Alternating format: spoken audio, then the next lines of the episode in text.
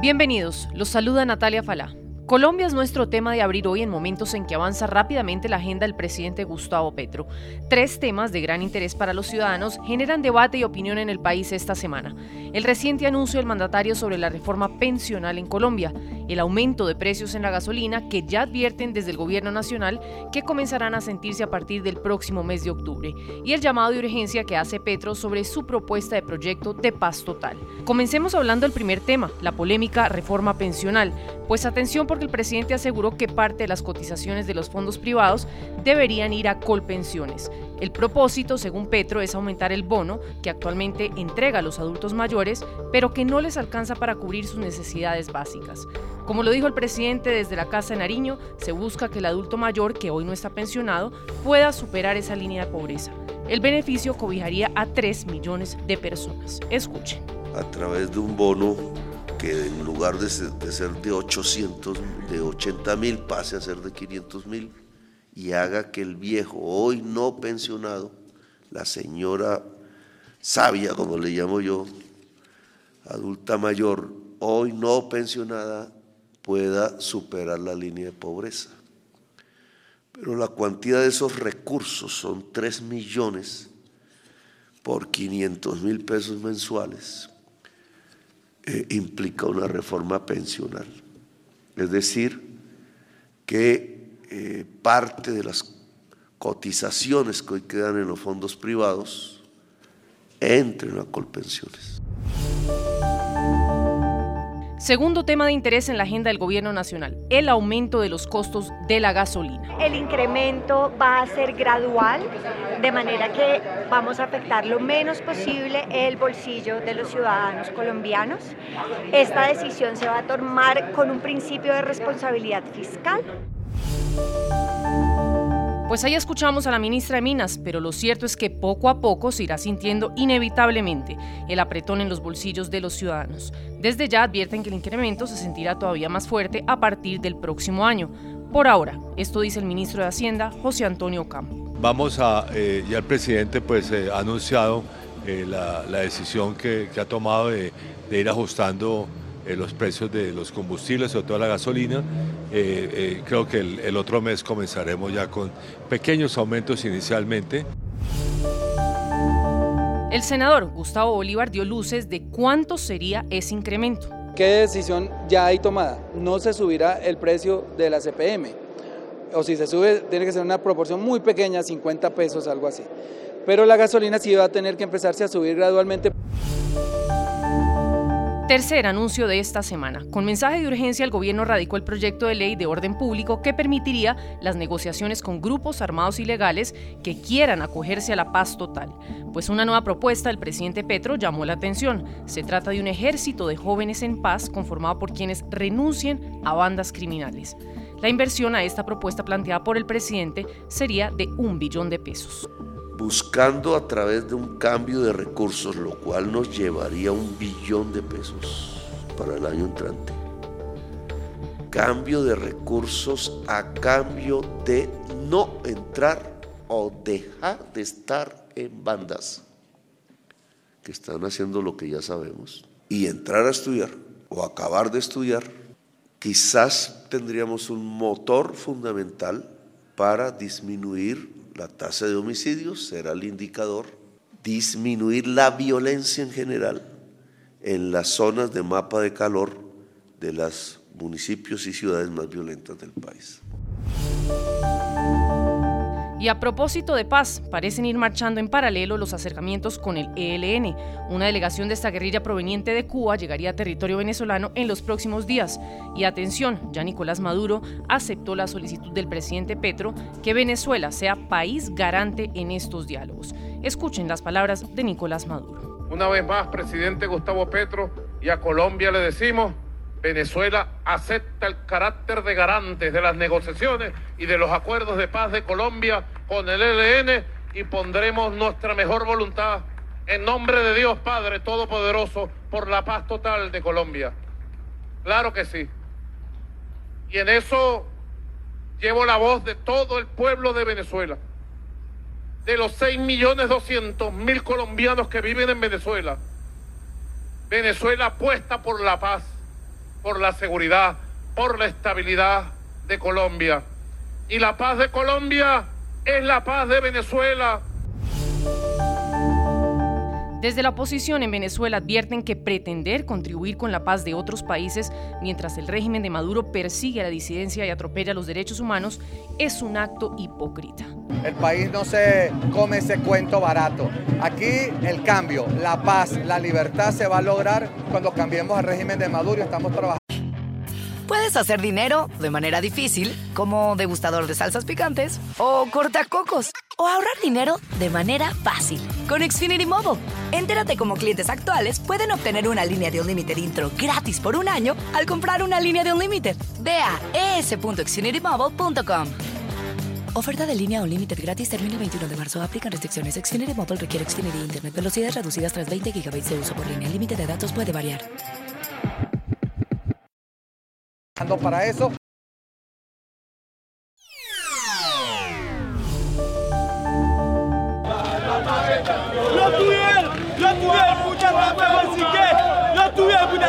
Vamos al Caribe donde una situación puntual se está saliendo de control en un país ya sumido en una grave crisis política y económica. Es crítica la situación de orden público que se está viviendo en Haití. Manifestaciones violentas siguen azotando a la capital Puerto Príncipe. Disparos de armas de fuego, bloqueos de carreteras y neumáticos en llamas a lo largo de las calles de la ciudad se han convertido en una escena recurrente. Las nuevas subidas del precio del combustible y la delincuencia crónica, como señalarían algunos, escalan la tensión social en un país donde la inflación ya ha alcanzado su nivel más alto en una década. Exigen la renuncia del primer ministro Ariel Henry, quien recordemos tomó el poder tras el asesinato del presidente Jovenel Moïse. Pequeños comerciantes, conductores de transporte público, sea cual sea su rango social. Hoy todo es disfuncional en el país. Hoy este movimiento debe seguir fuerte. Enviamos este mensaje al primer ministro Ariel Henry para que vea que estas condiciones en el país es invivible. Hoy, una vez más, el pueblo haitiano responde al llamado a manifestarse y a forzar la salida de Ariel Henry. El pueblo sabe que Ariel no está haciendo nada por nosotros. El pueblo está saliendo en masa, bloqueando el país y cerrando el país. Esto es una señal para decirle a Ariel Henry que mientras siga al frente del gobierno, el pueblo no dejará de levantarse contra él. Puedes hacer dinero de manera difícil, como degustador de salsas picantes, o cortacocos, o ahorrar dinero de manera fácil con Xfinity Mobile. Entérate cómo clientes actuales pueden obtener una línea de un límite intro gratis por un año al comprar una línea de un límite. Ve a es.xfinitymobile.com. Oferta de línea o límite gratis termina el 21 de marzo. Aplican restricciones. Xfinity Mobile requiere Xfinity Internet. Velocidades reducidas tras 20 GB de uso por línea. El límite de datos puede variar.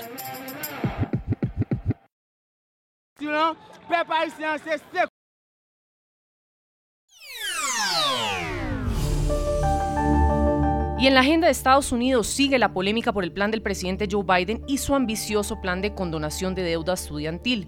Pues atención porque 22 gobernadores republicanos, incluidos Ron DeSantis de Florida y Greg Abbott de Texas, dos funcionarios que han mantenido una política de mano dura contra la migración irregular, enviaron una carta al presidente oponiéndose a su plan y diciéndole que lo retire de inmediato. La carta conjunta enviada este lunes encabezada por Kim Reynolds de Iowa indicó que el plan de Biden de 10 mil dólares en condonación de deuda costaría 600 mil millones en total a los contribuyentes. La carta afirma que es injusto que la gran mayoría de los contribuyentes paguen la condonación de préstamos cuando solo el 16-17% de los estadounidenses tienen deudas de préstamos estudiantiles federales. Agregaron que el plan trasladaría la carga de la deuda de los ricos a los pobres, uno de los párrafos de la carta señala que es posible que la universidad no sea la decisión correcta para todos los estadounidenses, pero para los estudiantes que solicitaron préstamos fue su decisión. Adultos capaces y prestatarios dispuestos que a sabiendas aceptaron los términos del préstamo y consintieron endeudarse a cambio de tomar clases. Señala también que un título de alto costo no es la clave para desbloquear el sueño americano y que el trabajo duro y la responsabilidad personal lo son. Los gobernadores agregan además que el plan es injusto para quienes ya pagaron sus préstamos.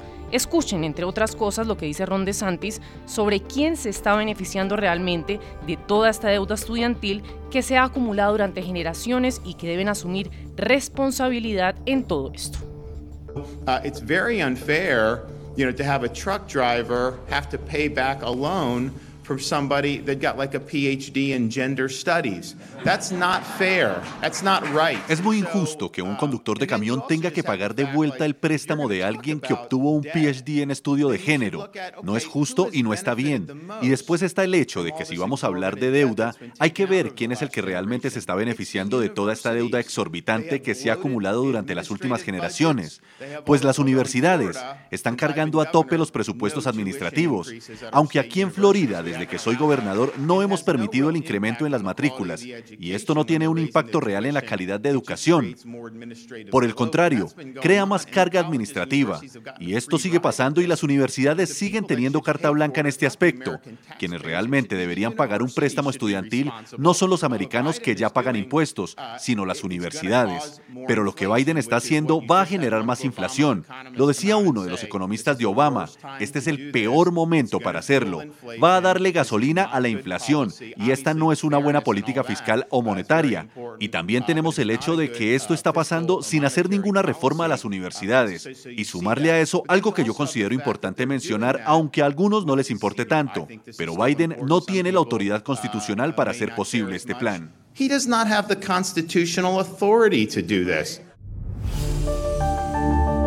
Pues encontrar un punto medio entre los argumentos de los republicanos y el plan de Biden resulta sin duda muy complejo, sobre todo con un tema que durante generaciones ya ha cogido tanta ventaja. Escuchen lo que dice este estudiante americano, quien hoy tiene una deuda acumulada y que señala puntos tanto a favor de Biden como a favor de ciertos argumentos que plantean los republicanos, como el altísimo costo de acceder a una educación en Estados Unidos. I had no money. I did not come from a rich family, so I had to take out loans in order to pay for it. No tenía dinero, no vine de una familia adinerada por lo que tuve que pedir préstamos para poder pagar mis estudios. Y no creo que me puedan llamar vago o perezoso, porque la verdad es que me maté trabajando para poder ingresar a la escuela de medicina. Y una vez lo logré, todavía seguía trabajando muy duro para poder conseguir una residencia médica de nivel en la ciudad de Nueva York. And guess what? I took a look at my student loans just now before I made this video. Y cuando me gradué, empecé a pagar sin falta cada mes mis préstamos. Nunca me atrasé en un pago y fue algo muy difícil porque ganaba muy poco dinero durante mi residencia.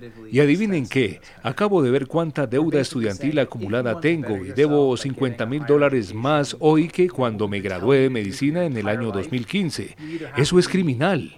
No creo que esté bien que hagamos de la educación un derecho tan costoso en este país.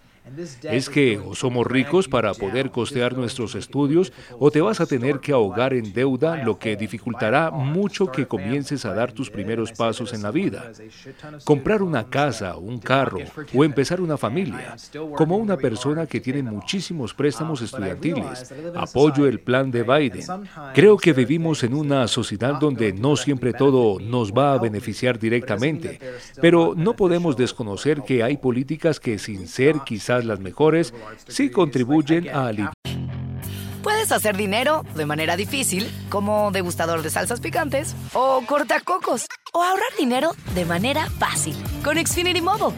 Entérate cómo clientes actuales pueden obtener una línea de un límite intro gratis por un año al comprar una línea de un límite. Ve a es.xfinitymobile.com.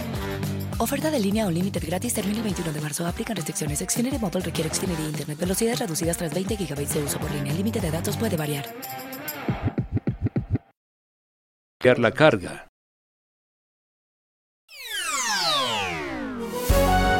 Si le gustó este podcast puede buscar más de nuestro contenido en www.ntn24.com. Soy Natalia Falá y como siempre ha sido un gusto estar con ustedes.